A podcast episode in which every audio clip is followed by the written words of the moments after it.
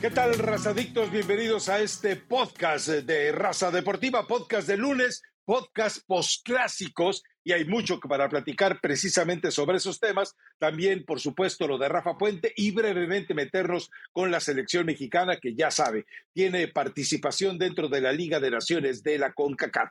Elizabeth Patiño, eh, ¿qué te dejó el clásico? A final de cuentas, no ganaron tus chivas. Yo di un empate discretón, pero la forma en que el América le pasó por encima a Chivas solamente me deja a mí una sensación.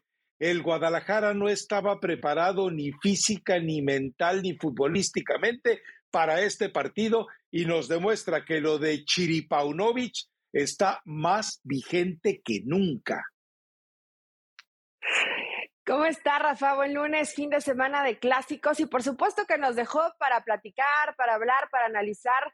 En el partido de Chivas contra América, evidentemente Guadalajara decepciona, termina decepcionando porque lo veíamos al mismo nivel que, el América, porque lo veíamos con una situación futbolística que prometía ser un partido mucho más parejo. Fue entretenido, sí, fue emocionante. Creo que como parte de un clásico cumplió con, con lo que la gente esperaba, sufriendo la gente de Chivas, ¿no? Evidentemente, con lo que estábamos viendo de Guadalajara, decías, mira, van a competir muy bien, Víctor Guzmán va a ser el hombre que va a guiar a este rebaño para que puedan conseguir un buen resultado.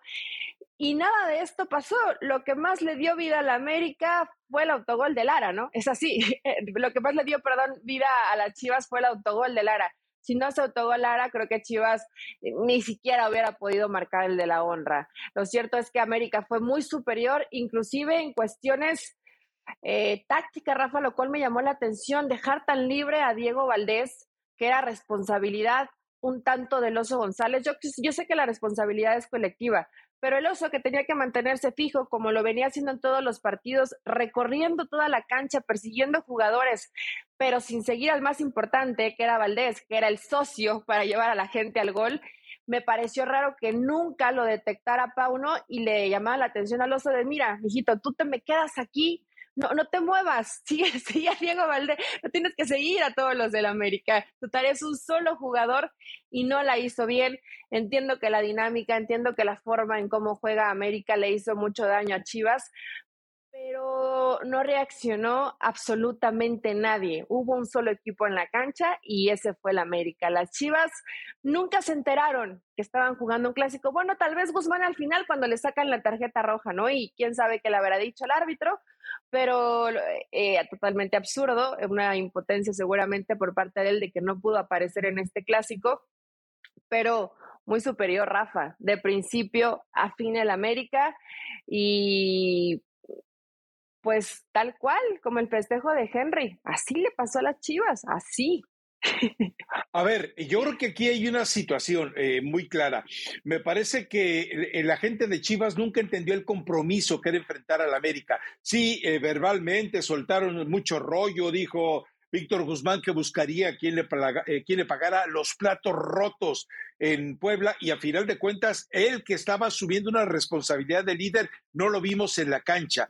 Me parece que eh, uno de los jugadores que precisamente falló en el trabajo de recuperación y se le cargaron todas las pulgas al oso fue precisamente Víctor Guzmán, porque normalmente tiene que hacer eh, labores de recorrido y no los hizo. Entonces yo veía al oso confundido en dónde era el terreno donde tenía que moverse, cuál era el jugador que debía de perseguir y me parece que le hizo falta auxilio de los jugadores en el trabajo de recuperación que normalmente en otros partidos son más eficientes. Yo no sé si Víctor Guzmán estaba más concentrado en querer ser el héroe en la cancha que se olvidó de labores que necesitaba en el overall y que evidentemente no lo hizo. Ahora, eh, el, que el que vuelve a equivocarse es el Tan Ortiz. ¿Qué necesidad tiene otra vez de caer en esa urgencia de cambios que te que no te permiten mantener el control del juego. Por eso vimos en el segundo tiempo unos instantes en los que Chivas empezó a tener más posesión de balón, vimos a Chivas acercarse un poco más a la portería de manera prácticamente eh, infructuosa e inútil. Bien lo dices tú, el autogol de Lara termina siendo el, el sopapo que medio despierta Chivas y después viene el segundo gol, eh, que es un error para mí desde el punto de vista arbitral, que debió haberse manejado de otra manera, pero bueno, pero yo creo que el Tan Ortiz recibe otro llamado de atención cuando era, era para haber inflado ese marcador, para haber inflamado ese marcador de manera más escandalosa de la que vimos, pero vuelve nuevamente a operar con cambios. Entiendo que lo de Richard Sánchez lo debe haber afectado, es decir, cuando un jugador tan importante eh, se te lesiona o tiene un problema estomacal y no puede estar en la cancha, eh, esto te afecta, pero lo curioso es que Jonathan Dos Santos se convierte en uno de los mejores en este partido. O sea, a Chivas le quedó grande la dimensión del clásico y queda claro que el discurso de Paunovic no alcanzó ni siquiera en el medio tiempo. Ahora, tú mencionas lo de Henry Martín. Yo te pregunto, porque de repente hubo muchos eh, sepulcros blanqueados, mucha gente puritana, muchos eh, que salieron de la vela perpetua. Yo te pregunto algo, ¿Qué es más ofensivo para Chivas? Las declaraciones de Alexis Vega de decir, no, yo sí puedo jugar en el América. La actitud de Víctor Guzmán, oh. enamoradísimo del Atlas y que se hace expulsar de manera sospechosa para mí, para no jugar el clásico con el Atlas, o lo de Henry Martín imitando a Cuauhtémoc Blanco. Escatológicamente no es agradable, sobre todo porque es una copia, pero sabemos que en el América hay especialistas en plagio se plagiaron uniformes, se plagiaron eh, los himnos, que no se vayan a plagiar los festejos, pero, pero me parece más ofensivo para Chivas, para su gente, para la institución, lo que dijo Alexis Vega, cómo se comportó eh, Víctor Guzmán, que lo que hizo eh, Henry Martín. Es mi punto de vista. Totalmente de acuerdo contigo, Rafa. Salieron varios puristas y que como la falta de respeto y que Henry no estaba ni cerca de ser del ídolo americanismo. Y le dije, ridículos, ¿no? Le debería dar más pena la accionar de su equipo para toda la gente de Chivas que lo que termina siendo Henry, imitando. A lo mejor habrá gente a la que no le guste la imitación, aún, aún sí gran ídolo del América. Henry a lo mejor no está a ese nivel, no come en esa mesa, pero es un jugador que hoy representa bien al americanismo, que está haciendo goles, que es muy importante para el equipo, puede gustarles menos o más o no tener la personalidad que en su momento tenía Cuauhtémoc Blanco. Pero yo no vi la ofensa, Rafa, como decía el profe Restrepo, una miadita de perro, ¿no? Y, ya está, y nos vamos. Es más, te digo algo, me, me gustó que se diera un poco de algo, que incendiara algo este clásico. Fue totalmente a mí me pareció patético la conferencia de prensa previa entre Tano y Pauno. Solo les faltó darse un beso y agarrarse la pompita, ¿no? O sea, nadie le metió, ¿cuál es el mejor? No, es que ya empezaban a hablar, hasta holístico, utilizó la palabra holística, Pauno, y dije, estos ridículos no, no están entendiendo este partido. Qué bueno que la gente de Tano sí lo entendió, porque me queda claro que los de Pauno jamás se enteraron que estaban jugando el clásico del fútbol mexicano. Eh, ya hoy, con tal vez la cabeza un poquito más fría, los corazones ya sin tanto incendio, Rafa, simplemente ganó el mejor y no por poquito, por mucho. América le pasó por encima. Si no sabemos cómo llegan como previa a este partido, podremos pensar que es lo mismo de siempre. América en la parte alta y Chivas dando tumbos en la parte baja. Así se vieron, ¿eh? Sí, Sí, a ver, aquí hay dos cosas. Una, eh, entendamos que Chivas no ha tenido en su historia reciente, y tal vez habría que ir a muchos años atrás, no ha tenido un futbolista de la calidad, no de la categoría moral, de la calidad futbolística de la que, tiene Cuauhtémoc Blanco. Definitivamente no tiene condiciones eh, Chivas en su historia un jugador de como Cuauhtémoc Blanco. O sea, un futbolista de ese nivel no lo ha tenido. Ahora, en otros tiempos, o sea, hablo de, con jugadores, qué sé yo, eh, Fernando Quirarte, Demetrio Madero, a lo mejor hasta los de la Torre. Eh, eh, ¿Hace eso Henry Martín? Se le van encima y no se lo perdonan, porque eso es la señal de los clásicos.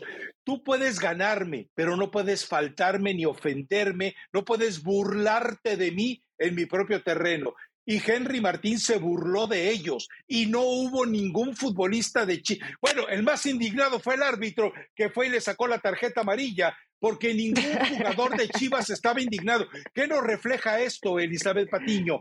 Que en Chivas no hay jugadores con personalidad, identidad, amor, compromiso con lo que es el Guadalajara. Son unos malditos asalariados, asustadizos, que no tienen las condiciones para que se haga respetar lo que es Chivas. Insisto, esto en otros tiempos hubiera desatado una batalla campal brutal, pero con estos jugadores, aquí sí, perdón eh, por traer de nuevo la memoria de Jorge Vergara, pero Jorge Vergara los hubiera corrido a todos y les hubiera dicho, son unos niños caguengues.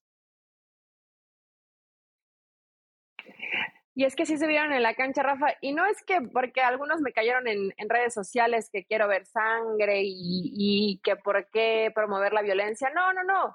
Pero obviamente cuando se burla el rival en tu, en tu cara, pues te, te calienta, te molesta llegaban a los golpes, ¿no? Pero algunos empujones, vas, lo encaras, lo, lo, confrontas como debe ser, porque estás defendiendo tu playera, tus colores y te están humillando en tu cancha. Y, y no, nadie reaccionó. Es más, yo no recuerdo que tan siquiera alguien hubiera acercado a decirle algo, o, bueno, una mirada matona, Rafa, algo. Nada, nada. nada.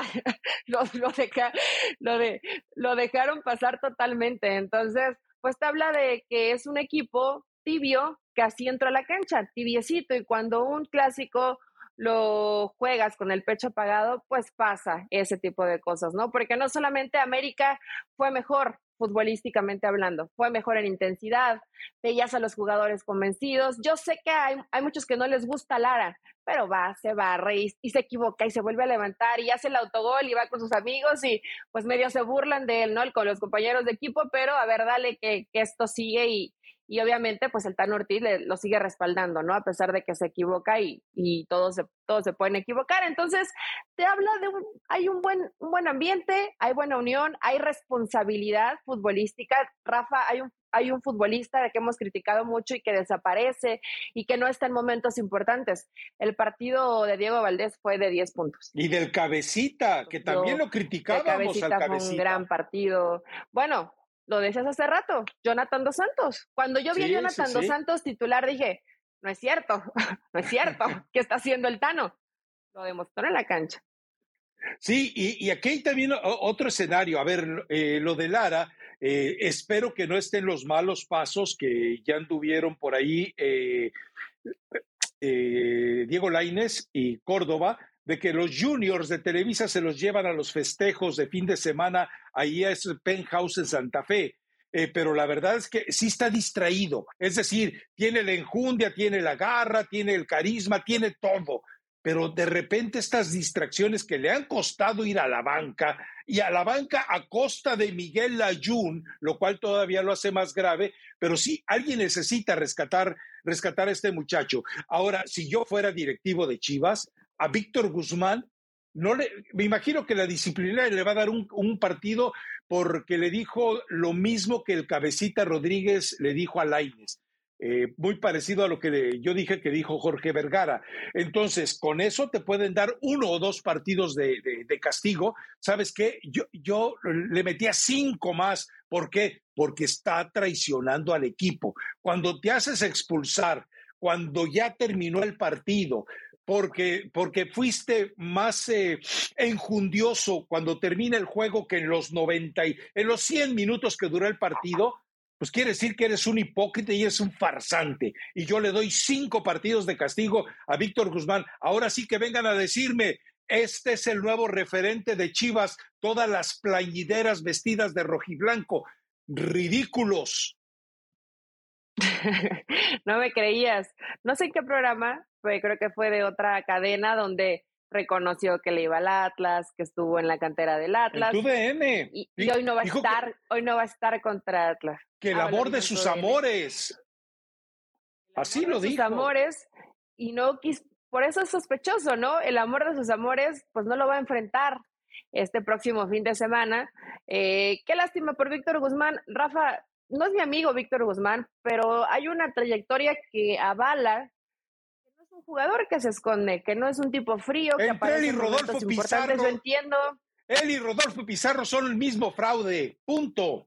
No, no, no. Bueno, Pizarro ahorita está como uno de los mejores jugadores en la MLS, aunque no lo creas, lo está haciendo bien en esta temporada, imagínate. Pero Víctor Guzmán sí, fue, fue triste, ¿no? Ver cómo entra y, y no tuvo esa capacidad a lo mejor en el fútbol no te iba a alcanzar, pero que fuera ese hombre líder, que tratara de empujar a sus compañeros, que en el resultado, eh, más allá de que ya había una diferencia importante, el equipo intentara y dejó de hacer porque el América se cansó, porque los cambios tal vez no fueron los óptimos y aún así se termina alcanzando, ¿no? Para ganar el partido 4 por 2, tampoco dentro de un gran sufrimiento el América, Rafa, no lo exageres de que es que Tano y los cambios al final América le bajó un poco las revoluciones, sí. Cuando entras en Dejas. Que no entraron igual que los hombres que estaban ahí. Cuando entras en Dejas, América empieza a recuperar el control del partido porque sus recorridos son más inteligentes que los que habían estado en la cancha. O sea, se equivoca el Tano y luego con Cendejas recompone. Lo de Cendejas fue bastante bueno, lo cual eh, queda, claro que pronto regresará como titular. Pero yo, yo, yo sí, a ver, al Tano Ortiz no le puedes, eh, no puedes ser complaciente y, y dejarle que juegue de esa manera casi, casi sadomasoquista con las emociones. Estaba en condiciones de haber hecho una masacre de Chivas y no se animó, no quiso o, sigue pensando en cómo va a jugar la liguilla y por eso está precipitándose. Pero bueno, eh, algo más que te quede del clásico o nos vamos con yo con el otro clásico pues nos quedó demostrado que eh, prácticamente ese asilo de decrépitos no lo dije yo lo dijo Miguel Herrera pues ya no les da para más en la cancha no Monterrey porque es el equipo que juega con freno de mano gracias a Alex Rey Midas no les hizo 15 porque pudo haber hecho una masacre con, con el equipo de Tigres. Si, si le suelta las cadenas, no, hombre, Sí, caray, digo, el clásico regio aburridón, aburridón Como, lo, como lo esperábamos, como lo esperábamos, el derby regio como lo esperábamos, malito, malito, muy por debajo de la expectativa que siempre genera, sobre todo de forma regional, ¿no? Ahí en Monterrey. Pero es que Rayados, Rafa, es un equipo que se siente y que se ve tan cómodo em, que hasta preocupa. Eh, cosas que no puedes creer, ¿no? Estas chivas que le pasa por encima América, a este equipo de rayados eh, le ganó. O sea, así está de, loco, ¿no? El, torneo mexicano. Yo sé que no debería ser un parámetro, pero sí llama la atención lo fácil lo fácil que es para Rayados, porque fue fácil. Y bien lo dices, ellos metieron un gol, pero si hubieran querido y animado un poco más, pueden meter cuatro o cinco, porque tienen la capacidad del equipo de Bucetit para hacerlo. Hago un gol, ¿sabes qué? Ya sé lo que tengo que hacer, las modificaciones casi de memoria, cambio línea de cinco, me defiendo bien, por momentos tenemos la pelota, si la cedemos, no me preocupo. O sea, esto ya es como un plan muy sistematizado de rayados que le alcanza y le sobra para competir en este tipo de partidos. Tigres es un en equipo el torneo. tenía razón Miguel Herrera, se hizo, se hizo grande, hoy no tiene demasiadas alternativas en el ataque, hoy ves la banca y tampoco hay futbolistas que te puedan llegar a cambiar la historia. A lo mejor si se hubiera quedado Gorrearán, Rafa, a lo mejor te ayuda un poco más o, te genera un poco más. Sí es un futbolista distinto, no tiene otro así Tigres y le ha venido ayudando jornada tras jornada lo que hace Gorriarán, pero aún así Rayados es muy superior y lo demostró en la cancha, ¿no? O sea, ahora el mellizo que se pone mucho gel, o sea, Funes Mori sin despeinarse, sin despeinarse, tranquilo, así se la llevaron en el partido, así como el copete de Funes Mori, así fue el partido y tres ridículos. Raines otra vez, Córdoba otra vez, y Funes Mori diciendo, es que con las luces, por eso no metí gol. Funes Mori, Funes Mori, Funes Mori, tu belleza te ciega. Vete a Hollywood, olvídate del fútbol para el bien de todos. Bueno, eh, Rafa Puente se le terminó el crédito, eh, ya eh, dejó de ser el entrenador de Pumas, era inevitable, era insostenible y a final de cuentas ahora empieza Pumas desde cero con un proyecto que se supone debe ser a más en, lo que, en lo que termina este campeonato y el que viene. Hay que em, hacer una pausa y, reflexionar en qué fue lo que todo lo que pasó con Puma, Rafa. Yo creo que Mejía Barón, que yo no vengo aquí a, cuestionar la capacidad, la calidad, el pensamiento, la inteligencia, todo lo que ha vivido dentro del fútbol. Pero desde que llegó Mejía Barón, con contrataciones de jugadores que les vale totalmente el equipo, como Del Prete, como Salvio, y, y podremos hacer Pero son los que eligió Lilini. Eso los eligió Lilini. Sí, pero ya estaba Mejía Barón, Rafa. Sí, de acuerdo. O sea, en, la primera parte donde trajeron a los brasileños de, de tres pesos, y no es por demeritarlos, sino muy baratos, eh, le funcionó. Es, esta forma de trabajar le funcionó a, a Linini y a Pumas. Después inviertes mucho, por más que los haya pedido Linini, en un proyecto donde empezaba Mejía Barón y los resultados vienen a la baja. Y ayer cuando te vuelves a quedar con un jugador menos y el futbolista es tan irresponsable, sí molesta y sí da coraje que haces una inversión importante y que a los jugadores no les interese lo que, lo que está pasando en la cancha. A mí no vengas y me abraces cuando haces un gol. A mí demuéstrame, pártete el alma, sé responsable con con tus compañeros y con el equipo. Creo que ningún jugador en Pumas eso lo, lo ha entendido, ¿no? Y más allá de que los resultados puedan salir o no, porque este Pachuca sí, no busca quién se las hizo, sino quién se las pague. Ya le pasó al América y ya le pasó a Pumas. Eh, pero más allá de eso, era un partido muy difícil. Quedarte con un hombre menos cambia completamente la historia y el plan. Pero que la gente le aviente cosas a Rafa, a tu tocayo, eh, eso sí no va, o sea, eso, eso no debería permitirse en, ningún estadio, porque si yo hago mal mi chamba, si la haces mal tú o cualquier inadaptado, estúpido que lo hizo en el, en el estadio, quisiera ver cómo reaccionaban si hacen mal su chamba y vamos y les aventamos cosas. Eso no, eso no es así. O sea, no, no, ningún mal resultado justifica lo que le hicieron a Rafa. Habrá cometido errores, pero es un todo. Y va metido Mejía Barón, y van metidos los jugadores y toda esta forma de trabajo que fue un fracaso, no funcionó y no es absoluta responsabilidad de Rafa Puente. Bueno, se nos acaba el tiempo. Hoy por motivos técnicos tuvimos que reducir el tiempo del podcast. Rápidamente, recomendación musical. Yo tengo una, La Lola, con dedicatoria para la Federación Mexicana de Fútbol. Escúchenla y entérense por qué. Es del grupo Café Quijano. Venga, Eli. Ah, esa es muy buena rola. Carol G, y otra que nos pidieron, eh, que nos pidió la gente, Rafa, me bajé de la nube en la que andaba. No sé quién la canta, pero los radios, los razadictos la pidieron, dedicada. Cornelio Reina, ya la habíamos recomendado hace como 15 podcasts. bueno, la pidieron. Olvidadizos.